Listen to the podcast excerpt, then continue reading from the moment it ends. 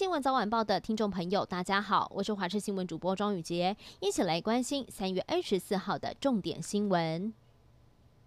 新闻一开始要关注的是空军 F 五一战机失事，造成了两名飞官一死一失踪的意外。事发至今已经超过了整整两天的时间，飞官潘颖纯依旧是失联当中。而目前搜救的重点也都摆在这天找到飞机残骸以及装备的地点，连熟知当地海岸地形的村民也都特地潜水下海，希望可以协助搜救。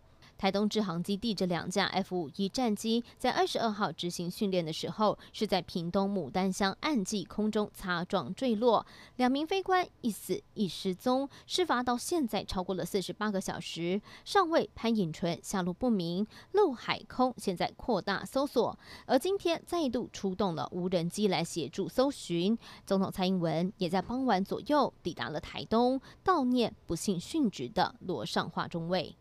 中央流行疫情指挥中心在今天公布了新增两例境外移入的病例，分别是来自于印尼还有菲律宾。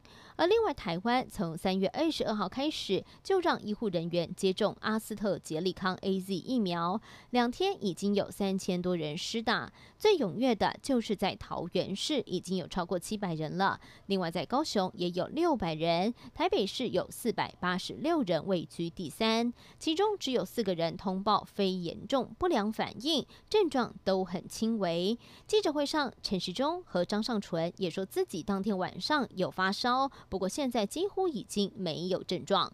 长荣一艘巨型货柜轮长四轮在二十三号遭到了四十二级侧风吹袭，导致货柜轮偏离了航道，搁浅在苏伊士运河，阻断了双向水道交通。上百艘货柜轮动弹不得，当中有不少还是满载着货运的货柜轮以及邮轮等等。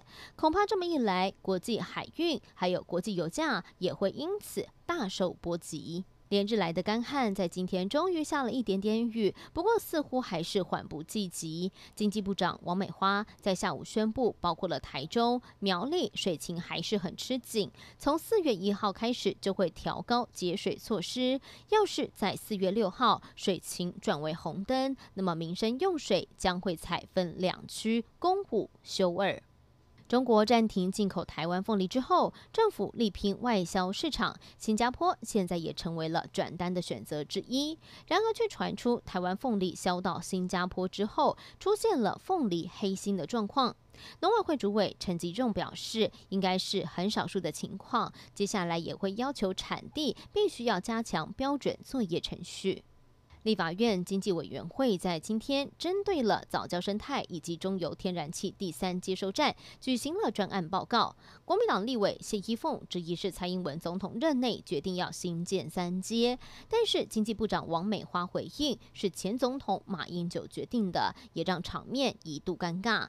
而公投话题越炒越热，八月份顺利的话就有四个公投同时登场，传出民进党现在是积极来备战，考虑要提。提出对岸反制，不过中常委否认，强调会持续沟通。很多人期待可以出国玩，目前能够到帛琉玩的只有台湾。四月一号，台湾飞往帛琉的旅游航班就要起飞了。帛琉总统将先亲自来到台湾，预计三月二十八号下午四点就会抵达桃园机场。四月一号再搭乘旅游泡泡首航班机，和台湾的游客一起飞到帛琉。来台期间还有可能会去南部走一走。